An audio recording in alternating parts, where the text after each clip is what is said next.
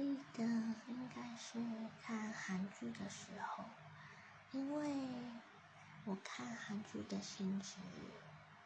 很不同，但几乎会了解这部剧里面的感触是什么。开心的时候跟着开心，然后哭的时候就是用好几张面纸自己在边看边哭，然后身旁都没有人，只有自己很感触。但不会因为这样就情绪化。我是一位很理智